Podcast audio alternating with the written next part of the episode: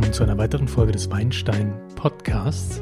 Wir sind zurück aus der verlängerten Sommerpause, zurück mit Folge 108 und der letzten Installation der Reihe Burgund. Heute geht es um die Côte de Nuit, nachdem wir letztens schon die Côte de Beaune als Teil der Côte d'Or behandelt haben. Viele Côtes, ihr hört's, und wir lernen heute ein wenig mehr über die Côte de Nuit, was das überhaupt bedeutet, wo das liegt, welche Weine es dort gibt und welche Grand Cru-Lagen. Also viel Spaß beim Zuhören. Bis gleich. Ich möchte mit euch nochmal einen kurzen Recap machen von dem, was wir bereits besprochen hatten. Für alle, die die Folgen zuvor nicht gehört haben, schaut nochmal rein, beziehungsweise hört nochmal rein in die letzten Folgen des Weinstein Podcasts. Dort haben wir die Côte Beaune besprochen, wir haben das Mâconnais besprochen, das Beaujolais, viele Regionen, die unter das Burgund oder die Bourgogne fallen.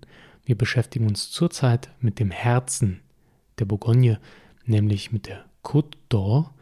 Die ist wiederum geteilt in die Côte de Beaune und die Côte de Nuit. Wir sind heute dabei, die Côte de Nuit zu besprechen.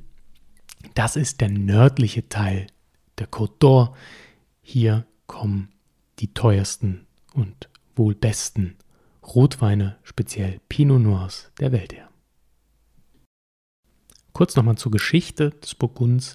Schon im 12. Jahrhundert ähm, haben hier Mönche Wein angebaut, wahrscheinlich schon viel früher, doch dort wurde schon angefangen, die besten Crus zu kennzeichnen, das heißt die besten Weinbergslagen.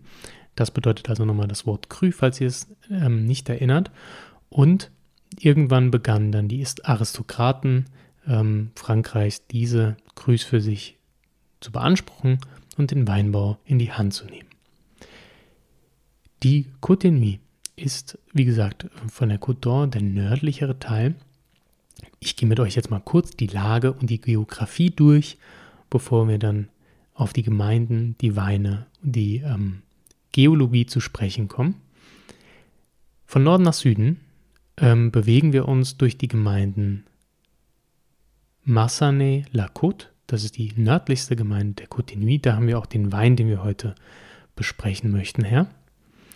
Dann geht es weiter Richtung Süden über die, die, ähm, die Appellation oder die Gemeinde Chevray-Chambertin bis runter zur Nuit Saint-Georges. Ähm, das ist eine große Gemeinde im Süden. Dann gibt es noch so ein paar kleinere Orte weiter südlich wie äh, Coublanchin. Die sind ähm, an der südlichen Spitze, bevor es dann in die Gemeinde Alos Cantons an der Bohn, äh, an der de Beaune dann geht. Ja? Da sind wir dann aber schon an der de Beaune. Also der südlichste Teil ist eigentlich die Großregion ähm, Nuit Saint-Georges mit weiteren Unterappellationen, wenn wir das mal so ranzoomen möchten. Ähm, die Côte verläuft ein, entlang eines geologischen Bruchrandes. Ja. Hier haben wir verschiedene Gesteinsschichten, die offen liegen. Besonders Kalkböden liegen hier offen, was eben dafür sorgt, dass wir sehr mineralische, aber auch sehr tiefgründige Weine hier bekommen. Im Vergleich jetzt mal zur ähm, Côte Beaune sind hier die Weine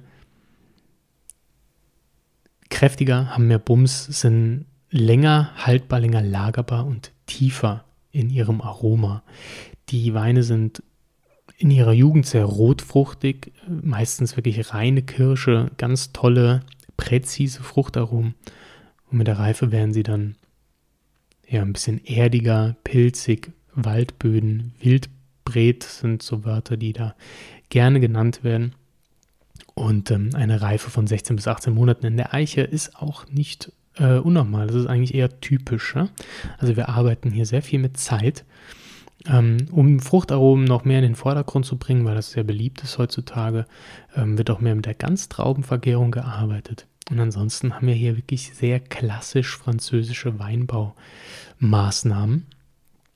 Ähm, das meiste passiert im Weinberg und dann, ja, haben wir hier eine relativ standardisierte ähm, Weinbereitung und es wird eben viel mit altem Holz, aber auch ein bisschen mit Barrik, mit neuem Barrik gearbeitet.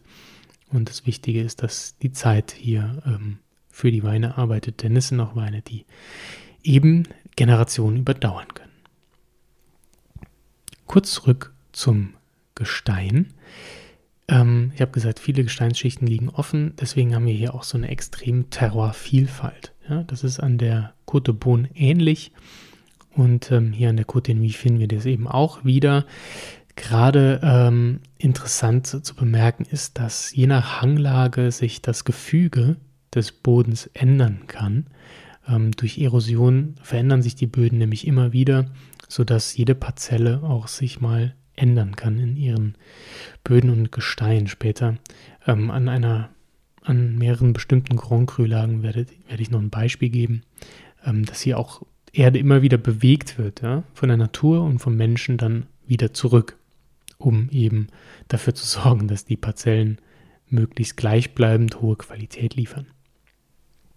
Im flacheren Land haben wir dann tiefere und fruchtbarere Böden, am Hang eben eher kargere Böden, was meistens bedeutet, dass die Weine am Hang eigentlich von besserer Qualität sind. Es gibt jedoch auch Ausnahmen, denn dort, wo der Hang nicht besonders windgeschützt ist, ähm, das findet sich leider auch immer wieder, sodass es teilweise auch Lagen gibt, die in der Ebene besser gelingen. Dazu später mehr.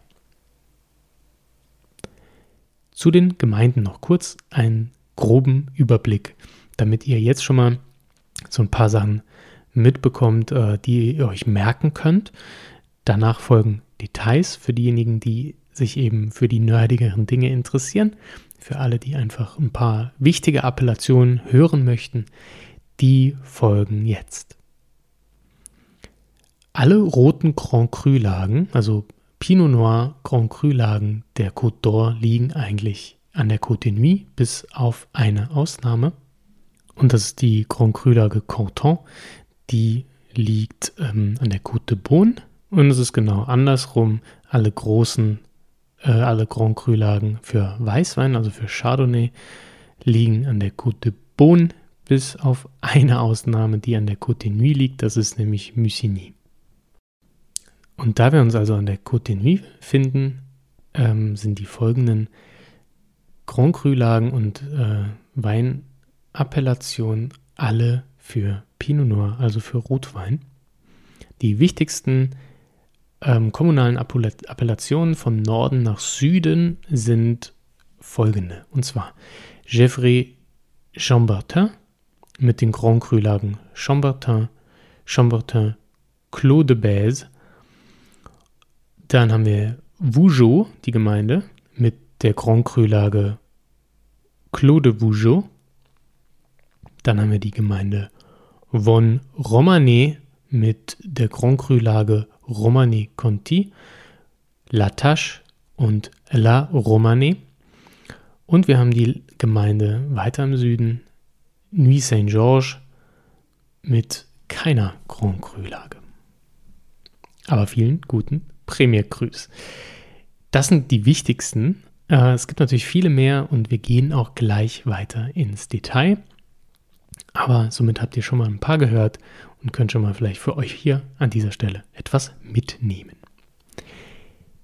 Das nächste, wo wir uns hinbewegen in dieser Podcast-Episode, ist, dass wir von Norden nach Süden ein bisschen durchgehen. Ich äh, erzähle euch was zu den Appellationen, zu den Weinbaugemeinden, zu der Beschaffenheit der Weinberge und ein bisschen was zu den Weinen, die dort entstehen. Arbeiten wir uns von Süden nach Norden hoch. In, an der Nuit finden wir im Süden die Gemeinde Nuit Saint-Georges. Hier sind die Weine eigentlich ein bisschen feiner, filigraner gestrickt als im Rest. Wie gesagt, die Weine an der Côte de Nuit sind in, insgesamt ein wenig kräftiger als an der Côte de. Dennoch, wenn wir hier ein bisschen elegantere, feinere Weine suchen, dann schauen wir an der, äh, in der Gemeinde Nuit Saint-Georges. Äh, hier gibt es sehr viele Premier Cru-Lagen, zum Beispiel Clos de Larlot oder Les Saint-Georges. Ähm, weiter Richtung Norden werden die Premier Crus dann immer ja, besser, intensiver, bauen sich quasi auf langsam, bis wir zu den Grand Crus kommen, die wir dann ähm, im Süden der Côte in den Gemeinden Von Romanée und Vougeot finden. äh, von Romane besticht dadurch, dass wir hier sehr viele Ton- und Kalkböden haben. Ja. Eher rötlichere Böden finden wir hier vor, speziell bei der, ähm, bei der Lage Romane Saint-Vivo. Etwas karger werden die Böden dann ähm, Richtung der weltberühmten Grand Cru-Lage Romane Conti. Und noch ein bisschen steiler, trockenere Böden, weniger Ton finden wir dann in der Grand Cru-Lage La Romane. Dort ein bisschen weiter äh, nach rechts abgezweigt finden wir äh, die Grand Cru-Lage Le Richebourg, auch sehr bekannt. Ähm, und wir finden La Tache. Das sind alles Big Player Grand Cru-Lagen ähm, und die meisten davon gehören der Domaine de la Romanie Conti. Die haben auch zwei Monopollagen, also La Tache und Romanie Conti gehören beide der Domaine und aber auch große Anteil der anderen Lagen gehören der Domaine de la Romanie Conti. Hier wird eigentlich jeder Preis für die Weine bezahlt. Äh, sie sind an ihrer Opulenz eigentlich nicht zu übertreffen, sehr duftig, Stichwort ähm, orientalischer Tee, ähm, sehr samtig, warm, finessenreich, sehr tiefgründig, komplex. Und die Essenz, also eigentlich das, was, was äh, die Gemeinde von Romane ausmacht, ist wirklich die Lage Romane Conti. Hier wird alles quasi konzentriert. Ein bisschen günstiger wird es dann drumherum. Äh, die Grand Cru-Lage Echezeau ist ein bisschen ja, größer, ein bisschen vielleicht auch günstiger. Sie liegt auch so zwischen Von Romane und dem nächsten größeren Bereich, den wir uns anschauen, dem Clos de Bougeot. Clos de Bougeot, zur Gemeinde Bougeot gehörend, ist eine sehr große Grand Cru-Lage, 50 Hektar groß. Ähm, natürlich wieder unterteilt in kleinere Parzellen, Klimas. Ähm, da kommt es ein bisschen auf den Erzeuger an, ob man hier wirklich einen herausragenden Wein erwischt. Die Weine sind alle gut. Das war alles mal ähm, Zisterzienser Mönchs ähm. Da wurde viel verschnitten und heute, da ja die Sachen auch sehr viel auf Weingüter verteilt werden, das ist in Burgund ja extrem. Dazu könnt ihr gerne nochmal die, die Startfolge zum Burgund hören. Ähm, wenn ihr wissen wollt, wie das überhaupt funktioniert mit, mit Vin de Bourgogne und mit, mit Premier Cru, Grand Cru, dann hört euch diese Folge nochmal an. Und heute sagt man, sind die mittleren, oberen Hänge des Clos de Vougeot eigentlich die Spitzenlagen. Wie gesagt, hängt ein bisschen vom Erzeuger ab. Ist nicht ganz so klar definierbar, dass man sagt, ich habe einen Clos de Vougeot gekauft, das ist jetzt herausragender Grand Cru Wein aus dem Burgund. Zum Beispiel bei, bei der Weinlage Musigny ist es ganz klar. Ne? Musigny, die sind Spitze, Weltspitze. Ähm, Claude Bougeot kommt es immer ein bisschen drauf an. Trotzdem müsst ihr dafür ein Schweinegeld hinlegen. Bewegen wir uns weiter Richtung Norden. Hier finden wir eigentlich die feinsten, samtigsten und langlebigsten Pinots im Burgund oder weltweit. Viele Lagen hier sind sehr gut geschützt durch die Hänge. Ähm, wir haben also wenig Wind, der hier auftritt und ähm, eben, ja, die Sonne kann hier schön wirken. Die unteren Hänge haben einen Mergelaufschluss. Der Oberboden ist in der Regel mit Schluff und Geröll bedeckt. Das ist generell ein sehr gutes Zeichen. An der Côte d'Or ähm, haben wir ja Mergel, Kalk, äh, solche Bodengesteinsarten. Und wenn der Oberboden dann Schluff und Geröll hat, ähm, das sorgt eben nur für viel Kraft Nährstoffe und eben Power im Wein. Und das finden wir hier im Norden noch ein bisschen mehr. Von dieser Kraft, die hier entsteht, profitieren vor allem die Grand Cru-Lage Chambertin und die Grand Cru-Lagen der Gemeinde Chambol-Musigny. Die kriegen hier ihre richtige Power her. Gerade die Grand Cru-Lage, die ich eben schon erwähnt habe, Le Musigny, bekommt sehr viel Wucht in den Wein, ähm, weil der Kalkstein hier wirklich sehr kahl und brach liegt. Ähm, Problem ist aber auch, dass hier von der kalkhaltigen Tonerde oft durch Erosion, durch Regen, Erde den Berg hinuntergetragen wird. Und da haben wir jetzt den Fall, den ich vorhin schon kurz anderes, dass hier die Weinbauern den, die Erde meistens wieder hochschaffen müssen nach solchen Starkregen. Ähm, um eben dafür zu sorgen, dass die Weinbergslage weiterhin so hochgradig toll und, und, und ähm, eben in ihrer Konzentration so gut bleibt, ähm, bewegen Menschen hier also auch die Erde hin und her, was sehr viel harte Arbeit ist natürlich. Ähm, aber das lohnt sich. Hier entstehen unklar, unvergleichliche Weine. Ähm, die Wucht habe ich erwähnt, aber darüber legt sich ähm, sehr viel Duftigkeit, Würze, sehr zarte, komplexe Aromen. Also die Weine hier sind hochgradig komplex. Sie entfalten sich über Stunden im Glas und ich Wechselbad der Gefühle ist der falsche Begriff, denn es geht eigentlich nur nach oben. Es sind eigentlich nur positive Dinge, die im Glas hier passieren und das eben ja auf sehr unterschiedliche Art und Weise. Es sind sehr sehr bunte Weine, was ähm, ihre Komplexität angeht. Weiter bewegen wir uns zu der Gemeinde ähm, Moret Saint-Denis.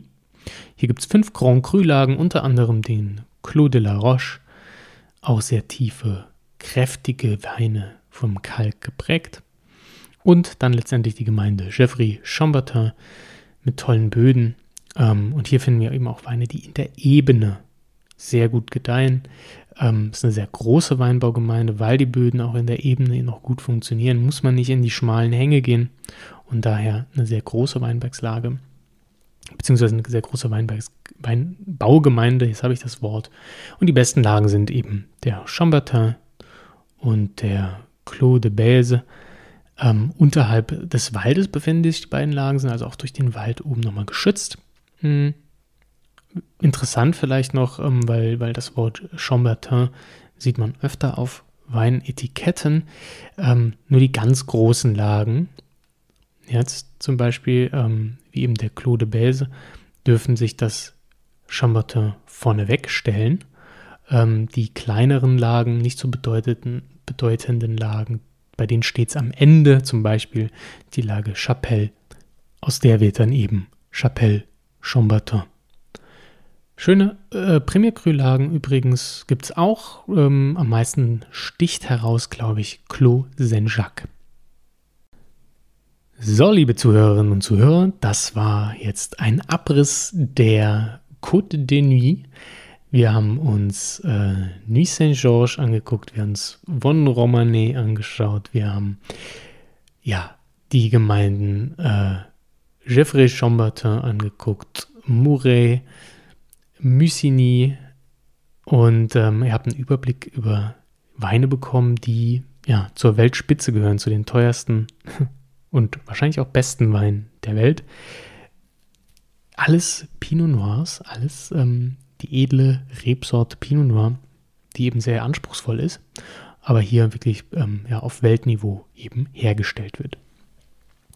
Unser Wein, den wir aus dieser Region heute trinken und probieren möchten, ist natürlich kein Grand Cru Wein. Das würde definitiv das Budget dieses Podcasts sprengen. Ähm, wenn ihr dafür sorgen wollt, dass wir das irgendwann mal hinkriegen, dann lasst doch eine gute Bewertung des Podcasts bei iTunes und allen anderen Bewertungsplattformen da. Das hilft definitiv, neue Zuhörer zu gewinnen und vielleicht ähm, ja, eröffnet uns das die Möglichkeit, irgendwann hier Weinen aufzureißen für mehrere hundert Euro. Schauen wir mal. Ich habe aber für euch einen Grand Vin de Bourgogne und zwar aus dem Massanet. Massanet, habe ich euch erzählt, ist ganz im Norden ähm, der Cotigny. Das liegt in der Gemeinde Massonnet-la-Côte.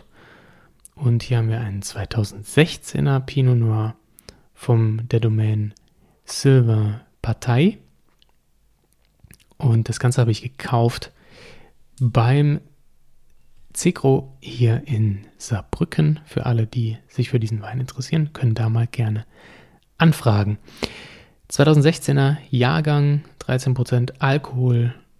Wir verkosten mal, wofür diese Weine stehen, ähm, damit ihr so einen kleinen Einblick darin bekommt, ja, wie eben Pinot Noir von der Côte de Nuit schmecken kann.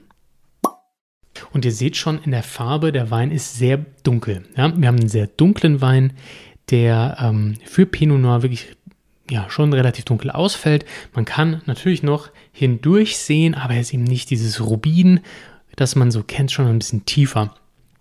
Und das spiegelt der Wein eben an der Côte de Nuit besonders wider. In der Nase bekommen wir erstmal viel Frucht, ja. Schwarze Kirsche. Es geht ein bisschen in die Cassis-Richtung, also dieses überbordende, was man vielleicht von Wein südlicher an der Côte Nuit kennt, dieses sehr vollfruchtige geht hier ein bisschen nicht verloren, aber ist ein bisschen schwächer. Aber es ist sehr fein, es ist sehr fast schon ätherisch. Da geht so eine leichte Veilchennote mit in den Wein hinein. Ähm, wir haben was waldig würziges, vielleicht so ein bisschen Kief Kiefernholz. Ähm, der Wein ist von 2016. Also schon ein bisschen was gereift.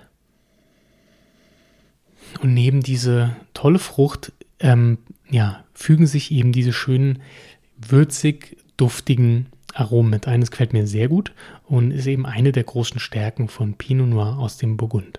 Gucken wir mal, wie er, wie er schmeckt. Sehr, sehr gut, ja. Also, ähm, ui, viel Zug. Ähm, tolles Säuregerüst. Der Wein ähm, ja, ist eigentlich noch sehr jung mit 2016. So schmeckt er zumindest, auch wenn er sich jetzt schon ein bisschen geöffnet hat. Ist nicht so ganz verschlossen, kernig, sperrig wie so viele Pinot Noirs aus dem Burgund zu Beginn, sondern er fängt schon langsam an, sich zu öffnen. Aber die Säure steht sehr stark vorne. Ähm, ist ein bisschen leichter, ja. Körper könnte mehr sein, da müsst ihr aber dann die teureren Geschütze auffahren. Aber eine gute Tannin-Säurestruktur, sehr stabil am Gaumen. Ähm, und diese eben besprochene Veilchen-Blütenaromatik, die kommt jetzt besonders im Abgang. Im Abgang ist die Frucht eigentlich schon nicht mehr vorhanden. Mit 13 Alkohol ist der jetzt auch nicht super üppig, ähm, ist also nicht so mundfüllend, aber diese Feingliedrigkeit und diese feinen, duftigen Aromen, die merkt man doch ähm, ganz besonders hinten raus. Noch einen kleinen Schluck. Leichte Holzaromatik auch zu Beginn was Verspieltes, leicht an Vanille erinnerndes. Und dann kommt diese Kirschnote mit rein, so ein bisschen Kirschstreuselkuchen, ergänzt eben von dieser schönen, feichen, duftigen, vielleicht so Lavendel erinnernden Noten. Ähm, ja, toller Wein. Gut, sicher auch zum Essen. Wenn es Reh sein darf, kann ich mir das sehr gut vorstellen, weil diese leicht waldig würzigen Aromen sehr gut zu einem Reh passen. Ähm, alles in allem, ja, Macht sehr viel Spaß. Ich glaube, der macht in drei Jahren noch mehr Spaß, aber ähm, ist jetzt schon trinkfreudig. Ja? Ist nichts, was ich jetzt sagen würde, nee, lass mal noch liegen. Kann man jetzt schon trinken, bin ich mir sicher. Und er gibt schon ein bisschen was preis von der Reife, die solche Weine eben finden können. Natürlich äh, in dieser Preisklasse jetzt sollte man nicht noch zehn Jahre warten, sondern schon langsam beginnen, aber ähm, spiegelt wunderschön wieder, was die Cotigny so verspricht und wenn ihr da mehr in die Essenz und in die Kraft wollt, dann müsst ihr eben weiter in die bekannten Lagen, in die Premier und Grand Cru's der Côte de Nuit und dann werdet ihr das finden. Und damit möchte ich euch aus diesem Podcast, aus dieser Episode verabschieden. Wir hören uns nächsten Monat im November wieder dann zu etwas Neuem. Was? Lasst euch überraschen. Ähm, bis dahin könnt ihr mir gerne Feedback dalassen über iTunes. Wie gesagt, eine gute Bewertung hilft, dass wir es vielleicht schaffen, irgendwann die großen Ballermänner hier trinken zu können. Gerne dürft ihr mir auch bei Instagram at weinsteinpod schreiben oder eine Mail an weinstein.podcast at gmail.com. Ich freue mich, dass der Podcast wieder zurück ist und freue mich schon auf die nächsten Episoden. Wünsche euch eine super Weinreise. Bis zum nächsten Mal. Macht's gut. Bye bye.